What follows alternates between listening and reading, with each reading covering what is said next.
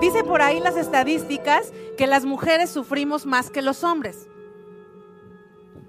¿Pero por qué cree? ¿Porque a ellos les vale todo? No. No es porque a ellos les valga todo. Les voy a decir cuál es la diferencia. Nosotros usamos las emociones.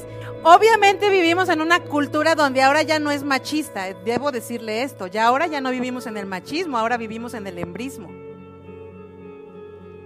Lo que antes las mujeres sufríamos de parte de los hombres, ahora los hombres lo están sufriendo de parte de las mujeres. Qué, qué tremendo, ¿no? Pero la verdad es que no es porque ellos les valga gorro es porque ellos son diferentes. Diga conmigo, los hombres son diferentes. Entonces, por favor, quítese lo feminista. Acuérdese que cuando uno se convierte en feminista, uno deja de ser femenina. Porque ¿qué hace la feminista? La feminista comienza a tener una competencia contra el hombre. Y acuérdese cuál es la regla. Usted no puede querer competir con un hombre nunca. Diga conmigo, nunca. Por una sencilla razón, jamás podrá ser un hombre. Es tanto como pedirle a un hombre que tenga un hijo.